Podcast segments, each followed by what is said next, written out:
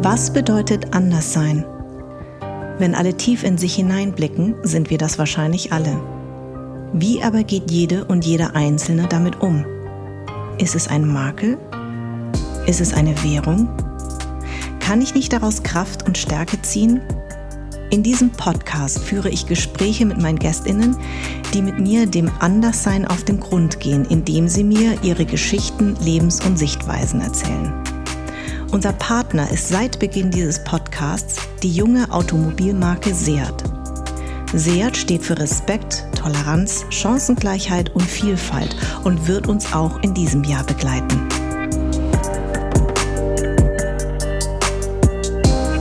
Den ganzen Tag irgendwelche Musikvideos gucken, Musik hören, in einer Traumwelt leben, auch diese Musikfilme gucken von House Party und Breakin und so, weil in der Zeit habe ich nicht drüber nachgedacht, wie schlimm eigentlich alles ist. Wie lange ich in, in, in Meetings saß und Männer gesprochen haben mhm. und wenn ich was gesagt habe, äh, egal wie, wie, wie recht ich hatte, mhm. ähm, das einfach belächelt haben. Ja. Und irgendwann wurde es aber so, dass die Künstler so ein Vertrauen in mich hatten, dass wenn Männer gesprochen haben, sie es noch mal, sie mich nochmal angeguckt haben und gesagt haben, was sagst du, Marina? Was ganz wichtig ist, mir wurde oft so gesagt, oh ja, du machst so viel, gehst so viel in die Öffentlichkeit. Und was die Leute nicht verstanden haben, war, dass erst wenn du sichtbar wirst, du anderen die Tür aufmachen kannst. Richtig. Was das betrifft, hatte ich vermutlich dieselbe Mentalität wie die Rapper, mit denen ich zusammengearbeitet habe. Die haben geredet wie ich, die sind aufgewachsen wie ich, die mussten reich werden wie ich und die waren auch Schmuddelkinder wie ich, sagt Director of Public Relations bei Sony Music Marina Bozunashvili. Herzlich willkommen. Vielen, vielen Dank. Ich freue mich hier zu sein. Ja, ich habe dich ja entdeckt ähm, in einem äh, Spiegelartikel, das hieß Die Bossinnen. Mhm. Ähm, und ich habe es mit sehr großem Vergnügen gelesen, weil es in diesem Artikel um die Frauen hinter dem Hip-Hop-Business äh, geht. Und ähm, ich weiß nicht, ob du die Netflix-Serie gesehen hast, natürlich. Ähm, Klar, Ladies Women First. Ladies First, genau.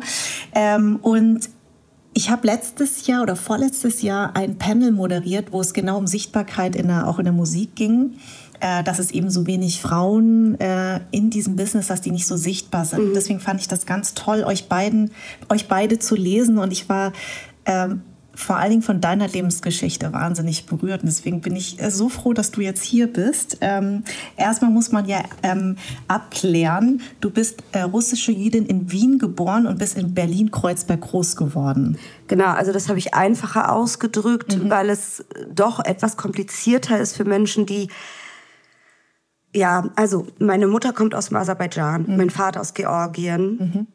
Ähm, gezeugt wurde ich in Israel, geboren in Wien, aufgewachsen in Berlin. Wahnsinn. Hast du denn, ähm, ich hatte in der ersten Staffel ganz häufig gefragt, ähm, wo der Unterschied zwischen Heimat und Zuhause ist. Kannst du das beantworten? Ähm, oh, ich kann es leider gar nicht beantworten, weil diese Frage stelle ich mir, seit ich klein bin. Ähm, weil wenn du, also für mich ist Heimat und Zuhause eigentlich Berlin, mhm. Berlin-Kreuzberg.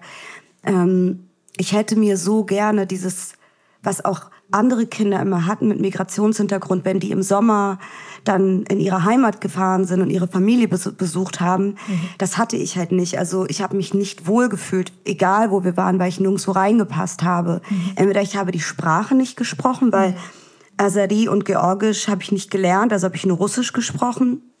Meine, die Familie meiner Eltern haben sich überhaupt nicht verstanden. Mhm. Ähm, in Israel habe ich mich nicht wohlgefühlt, weil ich auch nicht reingepasst habe. Ähm, und in Wien war ich das erste Mal nach meiner Geburt sozusagen ähm, tatsächlich letztes Jahr. Ach, erst? Ja. Ach, wie mhm. abgefahren. Weil ich mich nicht getraut habe, weil es so krasse Horrorgeschichten gab aus meiner, also von meiner Geburt und dem, wie ich, ähm, wie schnell meine Eltern da weg mussten, ähm, 1981. Und also wie die Menschen mit ihnen waren? Ja, die Menschen, ähm, wie sie mit ihnen waren, was für eine Angst sie dort gespürt haben, wie, wie stark der Antisemitismus und der Rassismus damals war. Mhm. Ähm, und meine Eltern hatten zum Glück Freunde, die ihnen gesagt haben, du in Berlin ist es einfacher. In Berlin kriegst du schneller einen Job. In Berlin kannst du besser irgendwie deine Kinder aufwachsen sehen. Und das mhm. ist ein bisschen einfacher, weil es dann doch mehr Multikulti war zu der mhm. Zeit. Ähm, deshalb, also für mich ist eigentlich Heimat und, und doch, ich merke es, wenn ich in Kreuzberg bin, dann ist das Heimat. Ja. Also da lebe ich ja nicht mehr, aber wenn ich dort bin, dann habe ich das Gefühl, das ist mein Zuhause, das ist meine Heimat. Und ich krieg so einen Schmerz, aber auch ein Wohlbefinden im Herzen. Mhm. Ich kann es nicht anders erklären. Ja, ich verstehe das.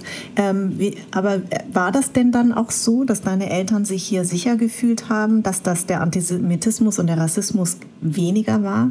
Weißt du das? Ja, also nein, eigentlich nicht. Also es war einfacher, weil man nicht alleine war. Man ist mhm. schnell in so eine russische Community gekommen.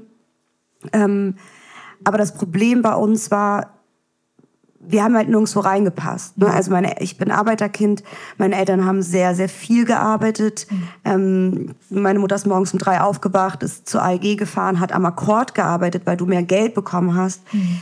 Und dann ist sie nach Hause gekommen, hat Essen gemacht und dann sind wir putzen gegangen. Mhm. In, ähm, meistens in, in Zahnarztpraxen oder Praxen von russischen Ärzten, die uns so ihre Sushi-Reste dagelassen haben. Und mhm. Ähm, das heißt, diese Zeit gab es gar nicht, so ein wirklich so ein Community-Leben zu leben. Und in Kreuzberg hatte meine Mutter natürlich auch Angst, ne? so was passiert mit ähm, muslimischen Kindern und meiner, meinem Kind. Ähm, es gab immer wieder so Situationen, wo ich, wo meine Mutter gesagt hat, nee, du kannst deinen Davidstern draußen nicht tragen, du kannst die Kette mit der Tora nicht tragen. Dann hat man mich versucht, in die jüdische Gemeinde zu bringen. Dort wurde ich aber ausgelacht, weil ich, ähm, ja, meine Klamotten waren von Woolworth und Bilka, also ich habe auch da nicht reingepasst. Mhm. Ähm, so dass meine Eltern schon Probleme hatten. Aber das wurde dann besser über die Zeit. Also als wir gemerkt haben, so okay, in der also gerade so in Kreuzberg ist es so multikulti und eigentlich musst du keine Angst haben, wurde es dann besser oder ich habe es mir eingebildet. Also auch mhm. das weiß ich nicht mehr so wirklich, weil ich dann viele Jahre später, als ich dann älter wurde, ähm, mich an Sachen erinnert habe oder über Sachen nachgedacht habe, wo ich dachte, krass, es war total antisemitisch oder es war total rassistisch. Mhm. Ich habe darüber gar nicht nachgedacht als, als Jugendliche. Ähm, weil meine Schwester zum Beispiel hat immer gelogen. Meine Schwester hat draußen nie erzählt, dass wir aus einem jüdischen Haushalt kommen. Mhm. Und darüber habe ich mir gar keine Gedanken gemacht. Ich dachte mhm. nur, ja, die ist einfach verrückt so. Die will, die hört Ibrahim Tatbisses, die will unbedingt türkisch sein. Jetzt erzählt sie das jedem. Ja. Aber es hatte einen anderen Hintergrund. Und das ist mir erst sehr viel später bewusst geworden. Ähm, ich habe in dem Artikel auch rausgehört, dass aber auch deine Mutter euch das geraten hat, oder? Also das Jüdischsein nicht so mhm. ähm, auszusprechen oder zu sagen, mhm. weil sie einfach Angst um euch hat. Ja.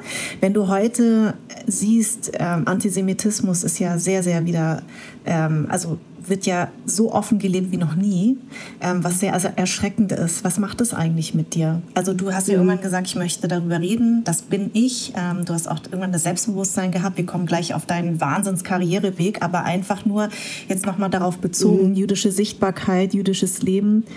Was, was macht es eigentlich mit dir? Ähm, tatsächlich, ähm, wer mir da wirklich geholfen hat, da offen drüber zu sprechen und dann mich auch damit auseinanderzusetzen, war äh, mein Freund Oliver Polak. Ah. Weil der mir sehr, also ich habe mich ja mit, auch mit dem Jüdischsein nicht identifizieren können. Ähm, ich bin tätowiert. Mir wurde immer gesagt, ich kann nicht auf dem jüdischen Friedhof begraben werden. Ich, meine Mutter war auch nicht religiös zu Hause. Es war ein absolutes Chaos, weil meine Eltern, mein Vater war gläubig, meine Mutter nicht. Mein Vater ist in die Synagoge gegangen, meine Mutter nicht. Es war eh schon chaotisch. Ähm, und dann hast du ja auch noch so Angst gehabt. Aus zwei Gründen. Einmal diese Vorurteile und die Klischees, wo du nicht immer wusstest, ist es jetzt antisemitisch mhm. oder soll es ein Witz sein? Du mhm. musst ja selber erst lernen.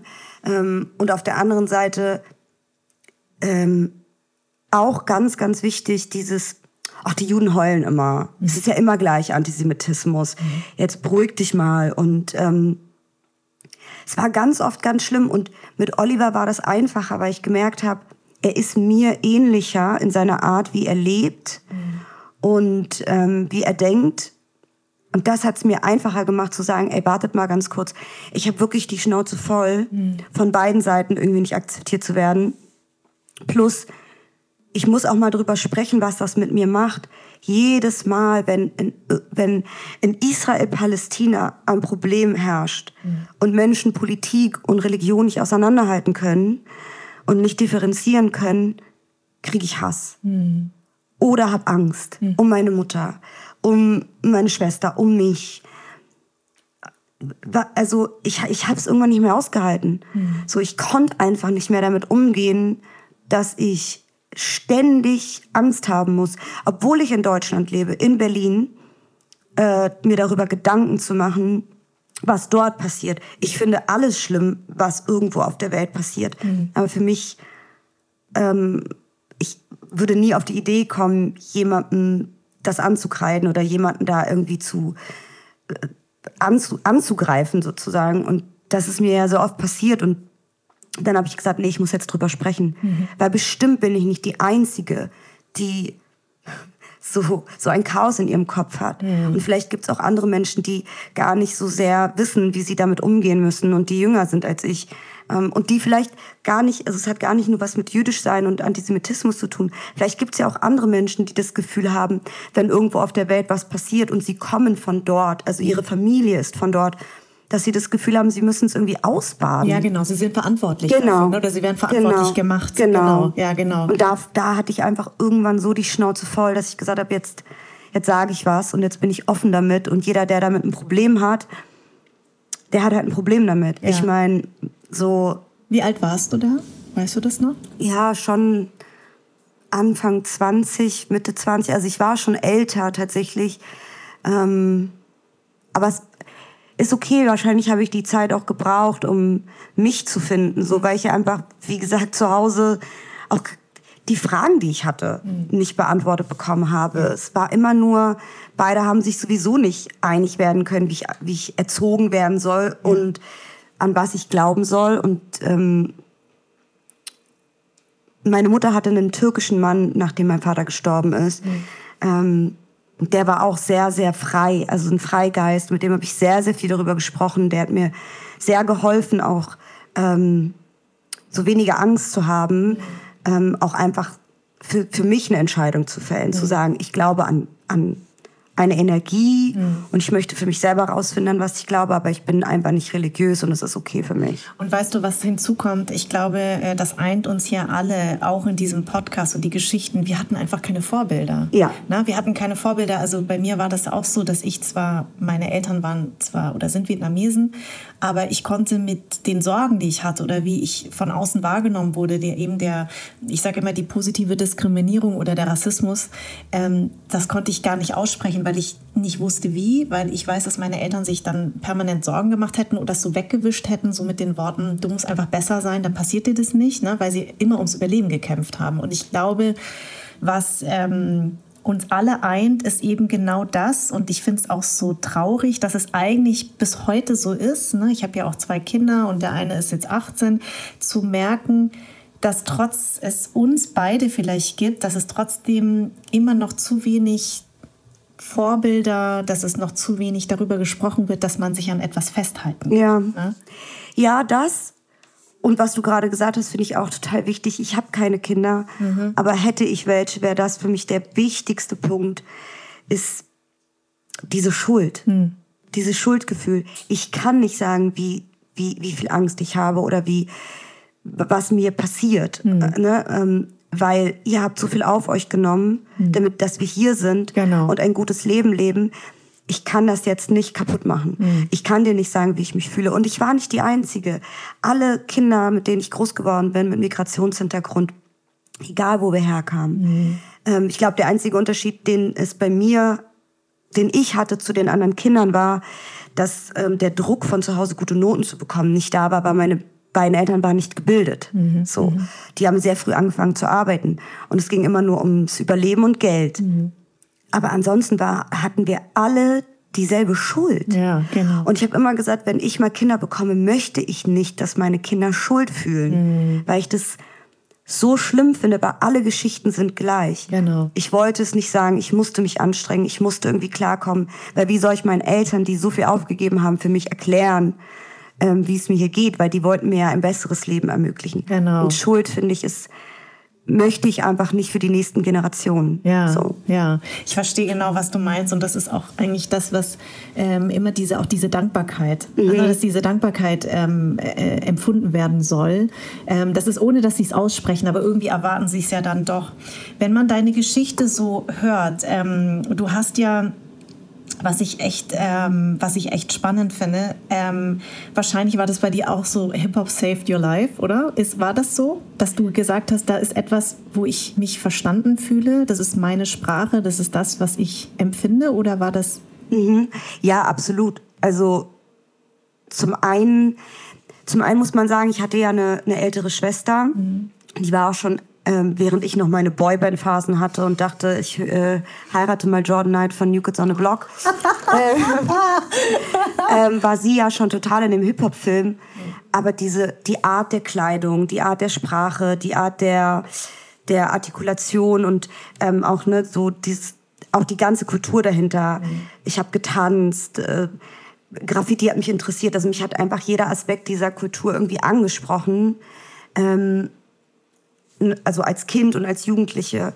Und das war definitiv etwas, was mich zum Teil gerettet hat. Zum anderen muss ich sagen, war es einfach wirklich Musik und Entertainment. Mhm. Also von Viva gucken mhm. bis hin zu ähm, den ganzen Tag irgendwelche Musikvideos gucken, Musik hören, in einer Traumwelt leben, auch diese Musikfilme gucken von House Party und Breakin und so. Weil in der Zeit habe ich nicht drüber nachgedacht, wie schlimm eigentlich alles ist. Mhm. Und das war so mein Escape. Mhm. Ähm, und die Menschen, auch wenn sie nicht aussahen wie ich, aber wie sie gesprochen haben und wie sie wie sie waren, sie waren schon Vorbilder und auf der anderen Seite auch so eine so eine Queen Latifah oder so, ich habe oder Left Eye, ich, ich habe mich sofort angesprochen gefühlt. Mhm. Ich wollte sofort so sein wie die. Zum einen, weil ich auch so ein Tomboy war, also ich habe mich nicht weiblich gekleidet, meine Schwester auch nicht. Mhm. Ähm, ich war voll, voll das rebellische Kind. Meine Mutter wollte immer, dass ich ein Kleid anziehe. Ich war immer so, die nächste Baggy-Hose musste her.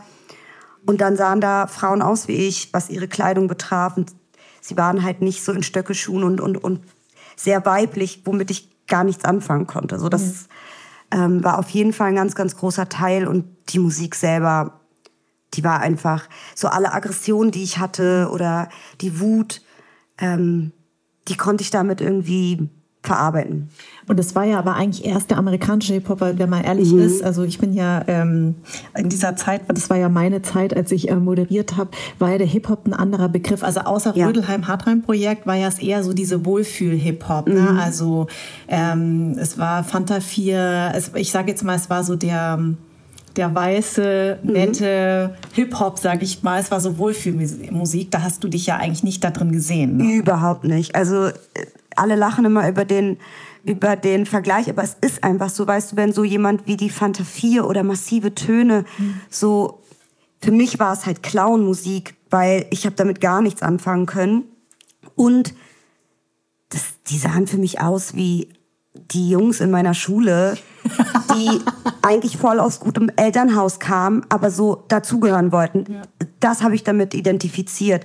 Für mich Rödelheim Hartrein Projekt und Moses war definitiv etwas, was ich total gefühlt habe. Mhm. Und es fing dann wirklich an mit so Sachen aus Berlin, mhm. ähm, wie Savage, also die Sekte, taktlos und so, alles in die Richtung, weil ich einfach gedacht habe, so ja, mhm. das, das bin ich, ja. das, das fühle ich. Und Frankfurt halt, ne? also wie gesagt, Moses, Elmeric und so, das waren halt Sachen, die ich dann wirklich angefangen habe zu hören. Aber davor dachte ich mir, nee, ja. das höre ich nicht. Wie kam denn dann dein Weg dahin? Also mhm. wie, also ich meine, es ist ja wirklich so, ähm, wenn ich mich an meine Zeit zurückerinnere, an Viva, waren eigentlich alle rund um Plattenfirma und Management 95 hm, Prozent männlich. Ja.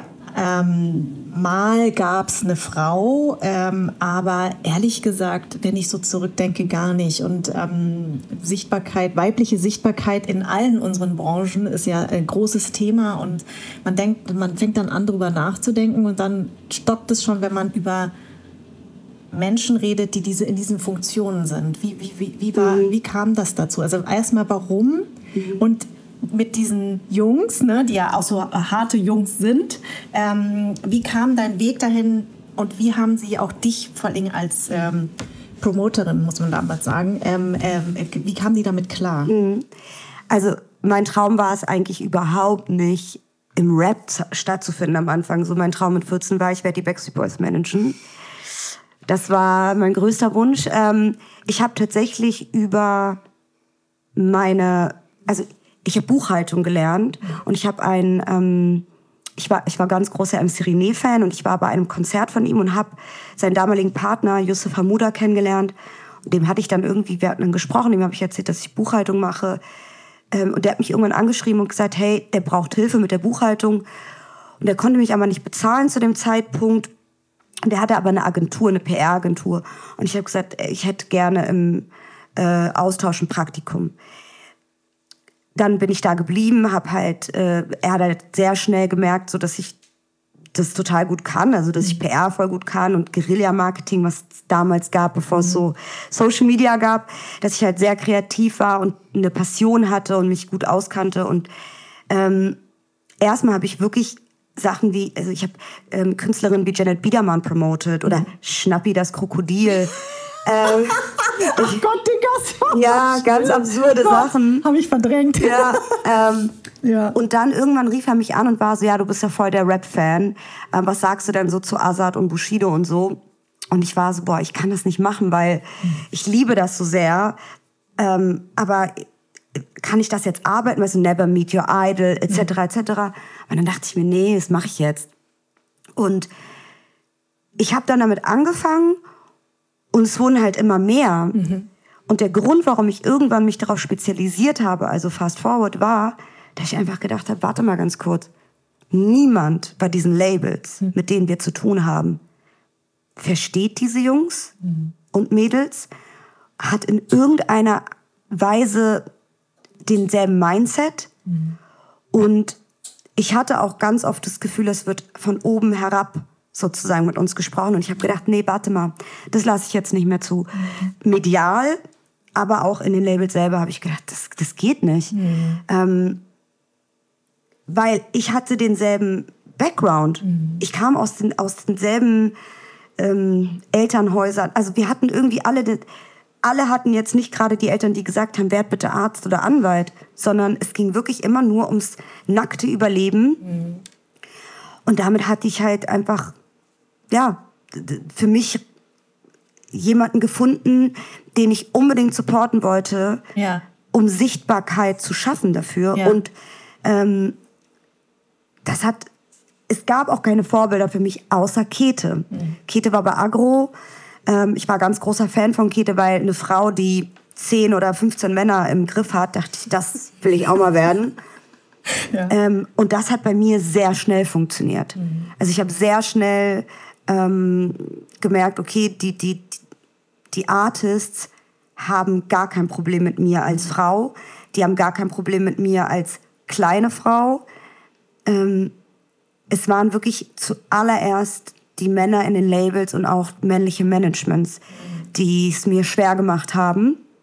Die und gar nicht die Rapper selber. Ne? Nie. Mhm. Es war wirklich bislang, kann, also ich könnte es an meiner, aus dem FF jetzt vielleicht einer oder so. Mhm. Also es gab das einfach nicht. Mhm. Die waren einfach so dankbar, mhm. weil die sehr schnell in den Gesprächen gemerkt haben, dass ich hart im Nehmen bin, dass ich mhm. weiß, wovon ich spreche, so dass ich einen selben Background habe. Alles andere war ihnen egal. Ähm, es waren tatsächlich einige Männer in den Labels, die das am Anfang für entweder war es so, dass sie es belächelt haben oder später gedacht haben, so sie könnten das benutzen.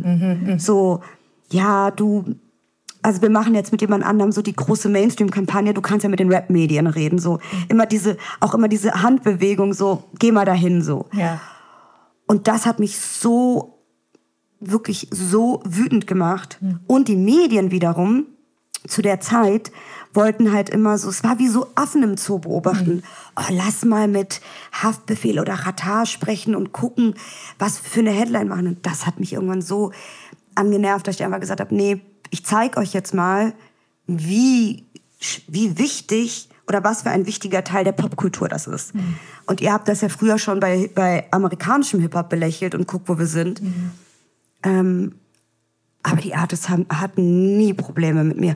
Heutzutage auch nicht mehr die Managements und die Labels, weil sie es natürlich sehr ernst nehmen, aber weil es nur Keto und mich gab. Ne? Ja. Guck mal, heute kommst du in, in, Meetings und es sitzen da 20, 30 junge Frauen. Mhm. Ähm, und das ist ganz wundervoll, wie lange ich in, in, in Meetings saß und Männer gesprochen haben. Mhm.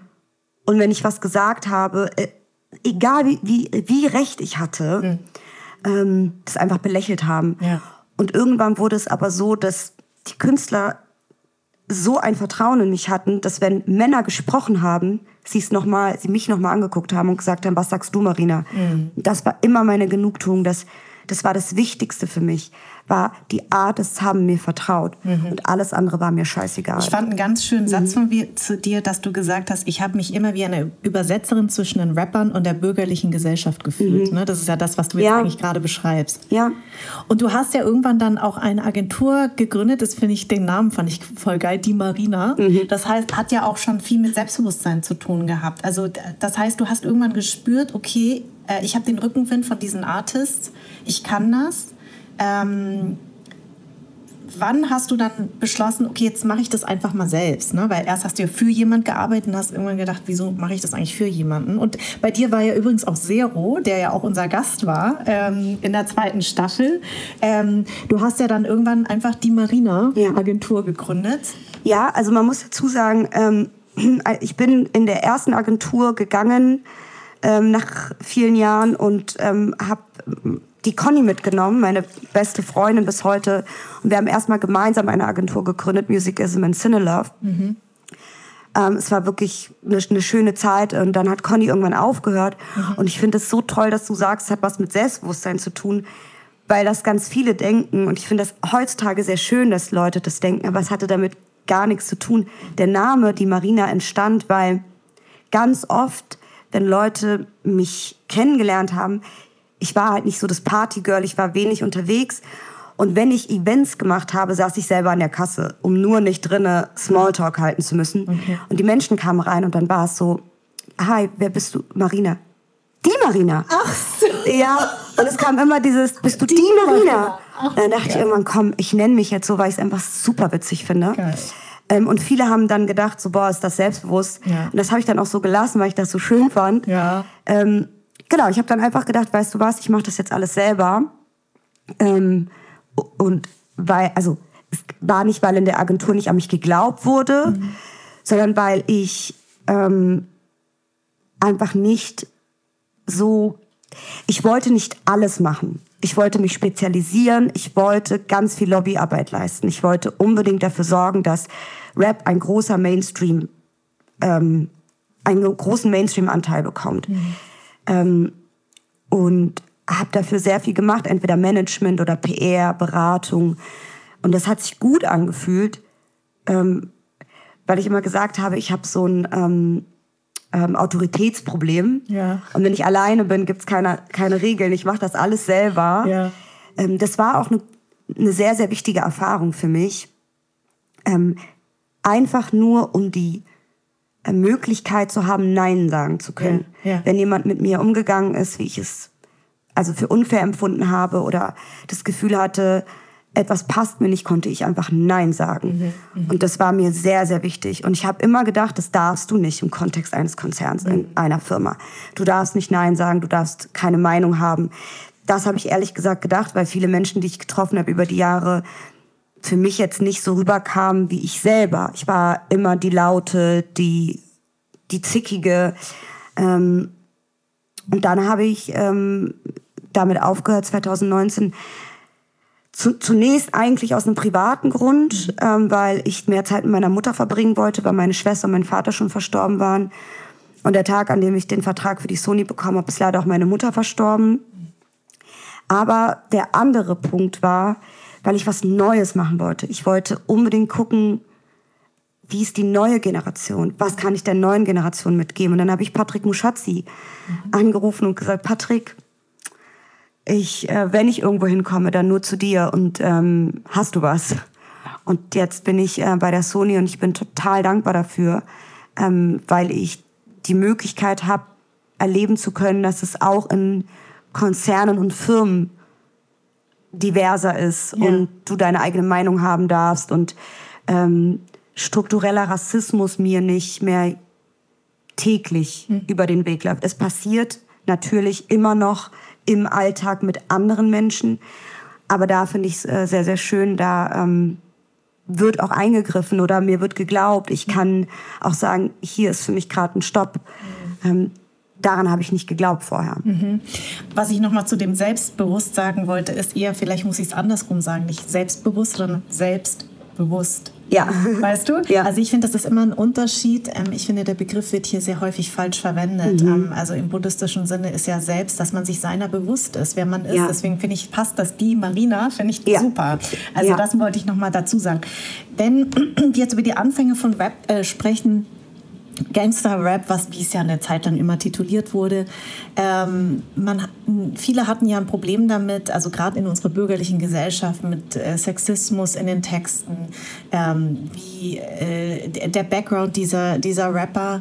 Wie bist du damit umgegangen? Wie bist, weil das war ja genau die Zeit, wo du gesagt hast, ich will euch das näher bringen. Ich sehe mich mhm. als Übersetzerin. Was hast du solchen Menschen dann gesagt? Ich meine, heutzutage wird ja Rap anders gesehen und gelesen, aber zu der Zeit, in der du, äh, in der du tätig warst ähm, und aktiv warst und eben gesagt hast, ich möchte Lobbyarbeit für, für diese ähm, für diese Rapper auch schaffen, dass eben das in den Mainstream kommt. Das war früher immer so der Voract und mhm. vielleicht spricht man nicht dagegen. Das war ja genauso nach meiner Viva-Zeit. Und jetzt hat ja Rap einen ganz anderen Stellenwert. Ähm, wie war das für dich, wenn Leute auch gesagt haben, Mensch, du bist doch eine Frau und diese Texte und so, wie, wie, was hast mhm. du denen geantwortet? Boah, das war, ein, äh, das war auf jeden Fall eine sehr schwierige Aufgabe, aber ich habe immer die Frage gestellt, so, wie denkt ihr denn, sieht der Teil dieser Gesellschaft aus, den ihr nicht jeden Tag ähm, am selben Tisch wie euch habt? Oder wie stellt ihr euch denn vor? Wie, wie sieht's denn in Offenbach aus oder in Kreuzberg oder in, in, ähm, in NRW oder so? Was meinst du, was, wieso ähm, Künstlerinnen aus dem Rap diese Texte rappen? Nee. Ähm, und für mich war es halt auch immer so persönlich, wenn es, also ich persönlich habe sehr spät erst darüber nachgedacht, wie ich mit sexistischen Texten umgehen soll, weil ich ich sage das immer so und das klingt sehr fies, aber ich hatte gar nicht den Luxus drüber nachzudenken, ob ich eine Frau bin oder nicht. Das war so der Unterschied für mich. Ja. Ähm, und ich habe aber immer versucht, denen zu erklären, so ihr könnt doch nicht denken, dass das Menschen sind, die den ganzen Tag so denken und so, sondern sie geben eigentlich nur wieder, was sie auf der Straße sehen und, und, was sie erleben und wie diese Gesellschaft aussieht. Und ja, manchmal ist es super sexistisch und manchmal ist es super, ähm, also sind die Texte sehr böse oder, ne? Mhm. Aber ihr seid einfach nicht in der Lage, darüber zu urteilen, wenn ihr euch nicht wirklich damit auseinandersetzt, was das für Menschen sind. Mir ging es ja nur darum, ihnen verständlich zu machen, setz dich doch mal hin mit einem Haftbefehl, der schon bei dem ersten Treffen ähm, mir Donuts mitgebracht hat und mir Kaffee angeboten hat. Ja. So und ähm, setz dich doch mal hin mit einem Assad oder mit einem Savage oder mit einem Sido. Unterhalte dich mit diesen Menschen. Mhm. Finde raus, wie woher sie kommen, mhm. was sie, warum, also es hat ja auch immer noch so einen, so einen, so einen kulturellen Background. Und das ist irgendwann ja auch passiert. Ja, ja. Mm, aber halt trotzdem mit so einem, mit so einem, mit so einem Finger drauf und von oben herab. Und da habe ich noch mehr Lobbyarbeit leisten müssen, meiner Meinung nach, weil ich einfach nicht wollte, dass die Leute so ein, entweder sich darüber lustig machen mhm. oder was draus ziehen, was, was eigentlich nicht da ist, oder sie sich das für ihre politischen Zwecke nutzen. Ähm, ich muss aber auch dazu sagen, ich bin natürlich froh, dass Rap auch diverser geworden ist. Also, dass wir die Möglichkeit haben, auch zu sagen, wenn jemand ein Problem mit Farid Bang zum Beispiel und seinen Texten hat, mhm. dass dieser Mensch, wenn er Rap hört, auch einen Absilon zum Beispiel hören kann oder einen Zero. Mhm. Ähm, aber früher waren es einfach andere Zeiten und das mhm. muss man einfach verstehen. Das, was wir auf der Straße gesehen haben, wenn Rapper das in ihren Texten wiedergegeben haben, dann nicht, weil sie bösartig waren oder diese Gedanken wirklich hatten, sondern weil sie einfach nur Erlebtes wiedergegeben haben. Und weil sie natürlich auf sich aufmerksam machen wollten. Sie wollten provozieren. Mhm. Das ist nun mal, das ist, das ist Rap. Mhm, genau. Und ich finde es gut, äh, dass du das auch nochmal sagst, weil es ist ähm, ein, ein Erlebtes, was du wiedergibst, ja wie ein Tagebuch. Ne? Mhm. Das, was du tagtäglich erlebst. Und das ist einfach ein, ein Teil der Gesellschaft, wo viele keine Ahnung haben, wie es ist. Also ähm, Kinder mit Migrationshintergrund und Arbeiterhintergrund kennen das nur allzu gut. Ähm, nicht nur natürlich Kinder mit Migrationshintergrund, sondern auch Arbeiterkinder. Das hat ja auch mit, mit gesellschaftlichen Schichten zu tun. Ne? Und das ist genau das, was du sagst, weil oben in den Plattenfirmen saßen eben ganz andere Menschen, die sich, die damit zwar viel Geld verdienen, aber eigentlich dieses Leben gar nicht kennen. Und deswegen ist, glaube ich, deine Funktion so wichtig, weil eben, wie du sagst, ich fand dieses Übersetzer so Übersetzerin so wahnsinnig gut, weil das irgendwie einen ein Teil äh, widerspiegelt. Und wenn man halt dieses, ähm, diese Netflix-Doku sich zum Beispiel ähm, anguckt, wie Hip-Hop entstanden mhm. ist äh, und vor allen Dingen auch, ähm, wie ist die äh, Doku nochmal mit den Frauen, ähm, äh, über die wir gerade gesprochen haben, Women in ähm, Hip-Hop, Ladies First? Ladies First, mhm. genau, ich habe den Titel vergessen. Da wird genau das auch besprochen, mhm. dass das eben ein Teil der, Real, des, der, der, der Realität ist, die dann eben in Texten wiedergegeben wurde und äh, darauf aufmerksam ge äh, gemacht wurde, ey, übrigens, wir existieren auch und so sieht unsere Realität nun mal aus. Ne? Deswegen finde ich das total wichtig, dass man das jetzt auch nochmal ja. sagt. Ähm, und wie du auch, was ich total schön fand, dass du gerade gesagt hast, ich hatte nicht den Luxus, darüber nachzudenken. Das ist immer auch mein... Ähm, äh, wie sagen, mein, mein eigener Diskurs mit mir selber, weil ein Teil von meiner Familie kommt aus Vietnam. Und ich merke häufig, dass das, worüber wir uns Gedanken machen dürfen, ist eben auch, weil, weil wir sehr privilegiert sind. Und dieses Privileg hatte ich nicht immer. Und das ist etwas, ähm, wo ich immer wieder auch sage, da muss ich mich auch selber manchmal hinterfragen, wenn ich jetzt sehr gesellschaftspolitisch arbeite, dass ich immer sage, es ist auch ein Privileg, dass ich das kann. Und ähm, früher, ja. als wir jünger waren, ähm, deswegen kann ich mich damit total identifizieren, ich habe auch nicht drüber nachgedacht, ist es jetzt rassistisch gemeint? Wie ist das jetzt gemeint? Ja. Weil einfach ich hatte weder den Zugang dazu noch die Sprache und nicht wirklich den Luxus, mir darüber Gedanken zu machen, weil bei uns zu Hause ging es auch nur ums Überleben. Ja? Genau. Na, und deswegen ähm, kann ich mich damit sehr identifizieren. Und ich finde es auch immer wieder wichtig, in gesellschaftlichen Diskursen auch zu sagen, Leute, das, was wir hier tun, und wenn sie dann immer so über andere Länder die Nase rümpfen, sage ich immer, äh, seid echt vorsichtig, weil es hat auch was mit Privilegien zu tun. Absolut. Dass wir das können. Absolut, aber ich finde auch, und das ist deswegen finde ich das total schön, dass du sagst, dass du das Wort Privilegien sagst. Mhm. Ich finde auch in unserer Branche ist das so. Ähm, und ich glaube, ein großer Teil, warum ich mir später dann darüber Gedanken gemacht habe und zum Teil ähm, mich hinterfragt habe, ob ich nicht genug für den Feminismus und ähm, gegen Sexismus gemacht habe oder ob das dann doch auch strukturell rassistische Ansätze hatte, war Frauen aus der Medienwelt, Frauen, die andere Frauen ausgezeichnet haben oder vorgestellt haben in den Top Ten Berlins Frauen. Ich war nie ein Teil davon. Mich hat keiner gesehen von den anderen Frauen. Und warum, kann man sich ja fragen. Aber womit habe ich mein Geld verdient? Mit Rap. Und es wurden Frauen dargestellt in diesen Zeitungen, die haben, und es ist auch wichtig, und ich will das überhaupt nicht kleinreden, aber die haben Modeblogs gehabt und haben Outfit of the Day Bilder gepostet. Während ich Diskussionen geführt habe darüber, wie wichtig das ist zu verstehen, dass, ähm, dass Künstlerinnen aus sehr armen Verhältnissen ähm, nicht denken, dass es richtig ist, Drogen zu dealen, aber dass wir vielleicht darüber nachdenken sollten, wie wichtig das ist, dass diese Künstler dann legale Jobs haben und mhm. auch anderen dadurch legale Jobs geben, wenn sie ihre Labels gründen. Mhm. Und deswegen ist es so, dass ich heute einfach sehr oft damit struggle und traurig bin, dass ich zum einen denke, ich habe nicht genug dafür getan für Frauen in der Branche und auf der anderen Seite denke ich mir, nee, ich habe für Frauen in der Branche was getan, die wie ich sind, die Außenseiter waren, die nicht gesehen wurden, mhm. weil ich nicht gesehen wurde. Und das finde ich ist manchmal sehr traurig, weil ich dann merke so, dass es dann doch ein Privileg ist, sich damit so viel auseinanderzusetzen, eine Frau zu sein, ähm, während zu Hause das gar kein Thema war. Mhm. So, mhm. Ne, meine Schwester hat sich prostituiert für Drogen, mein Vater war spielsüchtig, meine Mutter hatte 18 gefühlt 18 Jobs. Mhm. Mit 15 war bestimmt nicht die Frage, ähm, was darf ich, was darf ich nicht, weil ich ein Mädchen bin, sondern wie zahle ich unsere Miete nächsten Monat, weil meine Mutter vielleicht das nicht mehr kann. Mhm die Drogendealer vor der Tür standen. Ähm, also du hast ja echt ein krasses Leben, was dich ja auch ähm, wahrscheinlich zu dem Menschen gemacht hat, der du heute bist.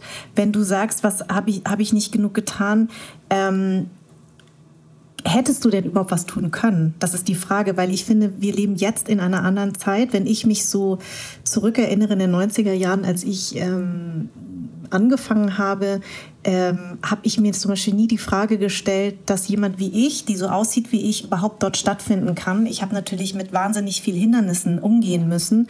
Ähm, heute ist es ja so, dass ich manchmal gespiegelt bekomme, ja Mensch, also du lebst jetzt gerade in der richtigen Zeit, weil du, ähm, du bist ja total in, in Anführungszeichen, als Schauspielerin, weil du bist divers, du bist weiblich. Und ich denke mir so, Alter, ich habe 20 Jahre lang wurde mir gesagt, so wie du aussiehst, brauchst du überhaupt nicht hier antanzen, ja. Und ich finde das so interessant. Also deswegen, wenn man jetzt so zurückblickt, muss man sich ja trotzdem die Frage stellen, hätten wir überhaupt die Chance gehabt, etwas tun zu können? Absolut. Also kann ich dir wirklich nur zustimmen. Ob ich oder meine Freundinnen, wir alle, wir alle wurden ähm, jetzt so in den letzten Jahren irgendwie als divers und und ähm, die Vorreiterin. genau die Vorreiterin so wo ich so denke das waren wir doch schon 20 Jahre lang. Mhm. nee das stimmt schon da gebe ich dir auch recht. Ähm, ich habe das immer versucht zum Beispiel bei Journalistinnen oder Frauen die ich kennengelernt habe die mir ähnlich waren oder so. Ähm, aber zum Beispiel was ganz wichtig ist mir wurde oft so gesagt oh ja du machst so viel du gehst so viel in die Öffentlichkeit. Und was die Leute nicht verstanden haben war dass erst wenn du sichtbar wirst, du anderen die Tür aufmachen kannst. Richtig. Zum Beispiel meine ähm, Kollegin Esra, Kosovo-Albanerin, Hijabi.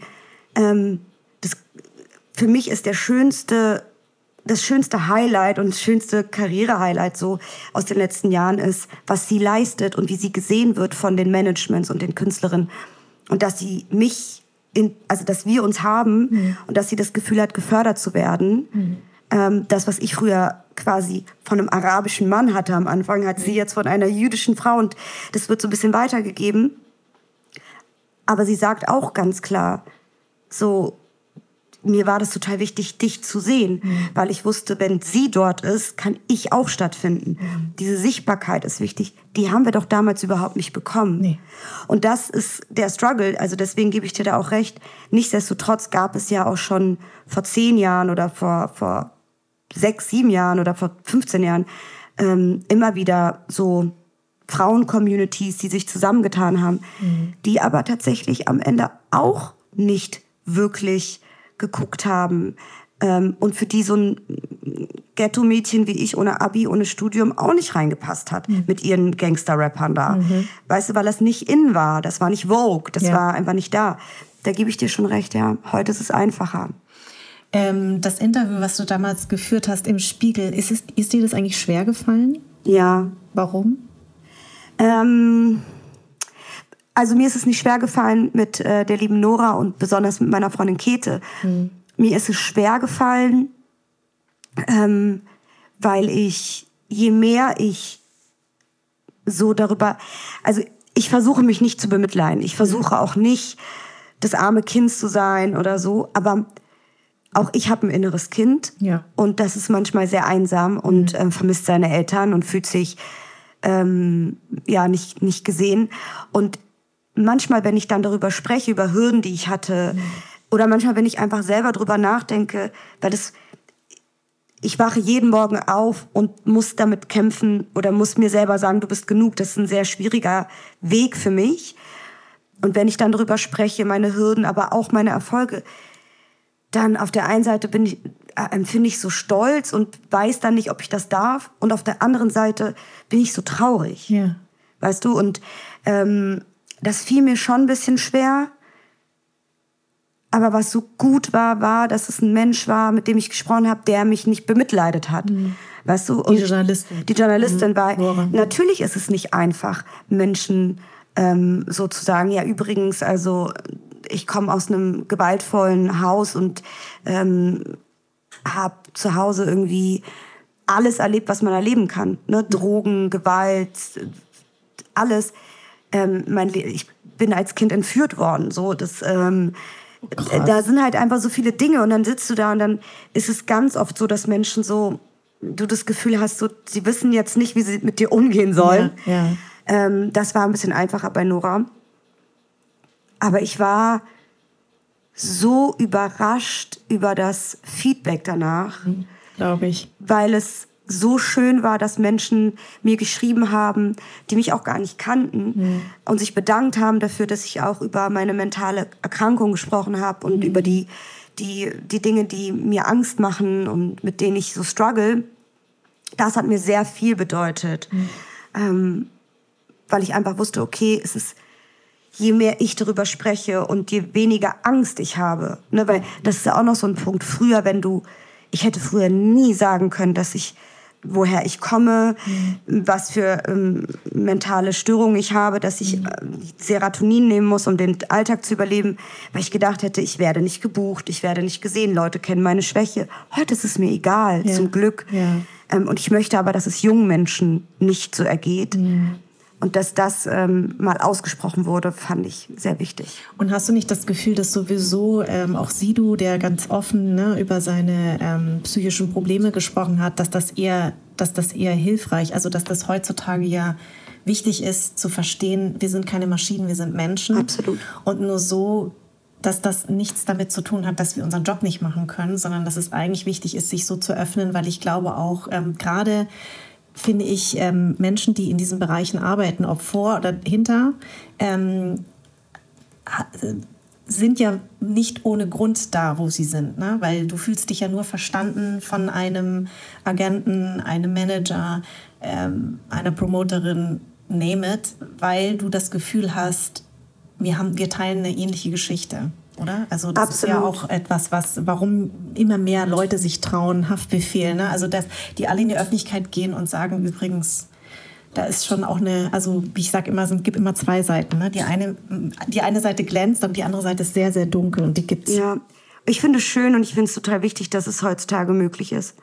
Als ich jünger war, war es halt einfach so, ich habe eine ganze Familie ernährt, mhm. ich habe Drogendealer ernährt ähm, und meine größte Angst war, nicht genug Geld zu verdienen. Mhm. Während andere gedacht haben, so, guck mal, die macht alles, die ist so geldgeil. Mhm. Ich habe einfach, ich hatte ein Jahr lang keinen Strom. So weiß, also es ging gar nicht um mich und meinen Luxus, den hatte ich nicht. Aber ich hatte auch da nicht den Luxus zu sagen, ich sage jetzt ganz offen, wie es mir geht. Mhm. Mir geht's nicht gut ähm, ich habe ähm, eine mentale Störung. Ich hatte panische Angst, nicht gebucht zu werden. Panische Angst, dass Menschen äh, mich dann nicht, mit mir dann nicht arbeiten wollen. Panische Angst, dass ich irgendwie anders wahrgenommen werde und dann Leute sich für jemand anderen entscheiden, weil es hätte bedeutet, ich kann kein Geld nach Hause bringen. Ja. Und ich bin froh, wirklich so, so froh und ich spreche da sehr, sehr oft mit meinem Team drüber mhm. und bin auch immer ehrlich, wenn ich mhm. schlechte Tage habe, sage ich es auch, mhm. weil je mehr ich es tue, tun das auch andere und jüngere Menschen. Aber das macht mich total stolz, dass wir das heutzutage so, so dürfen und können und auch so ehrlich sein dürfen. Ich finde, wir müssen noch mehr dafür tun ähm, und müssen da noch mehr Raum für schaffen. Wenn du das Musikbusiness heute betrachtest und damals, ähm, also abgesehen von deiner persönlichen ähm, Sichtweise, was würdest du sagen, hat sich die Musik sehr verändert, die Branche? Also ist es noch mehr eine PR-Maschinerie geworden oder ist es menschlicher geworden? Also tatsächlich würde ich sagen, menschlicher geworden, authentischer geworden, vielleicht auch aus einem Muss, weil es gar nicht anders geht. Ähm, und tatsächlich, guck mal, als ich angefangen habe, ich bin ja so, mein, wenn man mich immer gefragt hat, was ist so dein Grundrezept oder was ist dein Erfolgsrezept, es war tatsächlich nur Fan sein. Ich bin ja Fan. Mhm. Ne? So, ich, ich flippe ja immer noch total aus wegen allem. Ähm, und als ich angefangen habe, gab es niemanden, der so war wie ich. Mhm. Also ich bin nicht auf die Leute, in, in, wenn ich ausgerastet bin, war ich allein damit. Mhm. So. Und heute muss ich sagen, besonders bei uns, und das freut mich so sehr, bin ich nicht alleine. Mhm. Es gibt so viele Menschen in der Industrie, die sind einfach selber Konsumentinnen und Fans. Wir freuen uns richtig über, über Dinge. Also sie können sich mit dem Produkt relaten. wie Ja, so mit dem ne? Artist, Ja. mit dem Produkt und Genau. das so, das finde ich wunderschön. So. Ähm, wenn du dich jetzt selber beobachtest, wo du jetzt stehst und damals einfach durch deine ganze Geschichte, ähm, was hättest du der kleinen Marina damals geraten? Also ich glaube, als allererstes hätte ich der kleinen Marina geraten, hör nicht auf die, die lachen. Wenn du sagst, ich werde mal äh, die Backstreet Boys managen, weil du hast sie nicht gemanagt, aber du hast sie lange promoted. Ja. Ähm, das wäre das Erste, was ich ihr sagen würde. Das Zweite, würde ich, ihr- das Zweite was ich ihr sagen würde, wäre ähm, definitiv, ich würde ihr Tipps geben, die die Gen Z, also die neue Generation, mir so jetzt mitbringt, würde ich nochmal zurückspiegeln, wie sich totschuften ist keine Lösung und ähm, öfter mal Nein sagen ähm, und keine Angst haben. Und ein anderer Punkt, der, den ich ihr sagen, ich würde sie in den Arm nehmen und sagen, leider kann ich dir nicht versprechen, dass du, dass du nicht, also dass du wirst immer das Gefühl haben, nirgendwo reinzugehören. Und du wirst immer das Gefühl sein, haben, anders zu sein. Ja. Aber das ist okay. Weil im Alter hast du andere Möglichkeiten, ähm, dir deinen eigenen, deine, also deine, dein eigenes Glück sozusagen ähm, zu bauen. Und, und es werden Menschen in dein Leben treten, die das sogar für sehr erfrischend halten werden, dass du so bist. Hab keine Angst. Das würde ich, glaube ich, der kleinen Marina sagen. Vor allen Dingen ist es ja so, und das ist das Schöne äh, fast bei allen meinen GästInnen, dass man sagt, das Anderssein ist irgendwann eine Superpower, eine Supermacht. Es ist am Anfang ähm, schmerzhaft und, und verwirrt und verstört ähm, und man fühlt sich äh, schwach. Aber irgendwann hat- versteht man, dass, dass das Anderssein eigentlich eine Chance ist und dass es etwas mit dir macht und dass es dir auch Macht gibt. Also Macht über dich selber und das ist das Aller, Allerbeste. Absolut. Marina, vielen, vielen Dank für dieses wahnsinnig offene und persönliche Gespräch und deinen Einblick. Und ähm, es war mir ein großes Vergnügen. Mir auch. Vielen Dank. Als Fangirl habe ich mich sehr gefreut. Süß. Anderssein ist eine Produktion der Farn und Pracht Company. Idee und Konzept stammt von mir, Redaktion Anja Prinz und ich, Schnitt Anja Prinz, Soundmixing und Editing Henry Uhl, Musik Perry von den Beethovens und zuletzt möchte ich mich bei Seat, der Amano Group und allen anderen bedanken, die diesen Podcast unterstützen.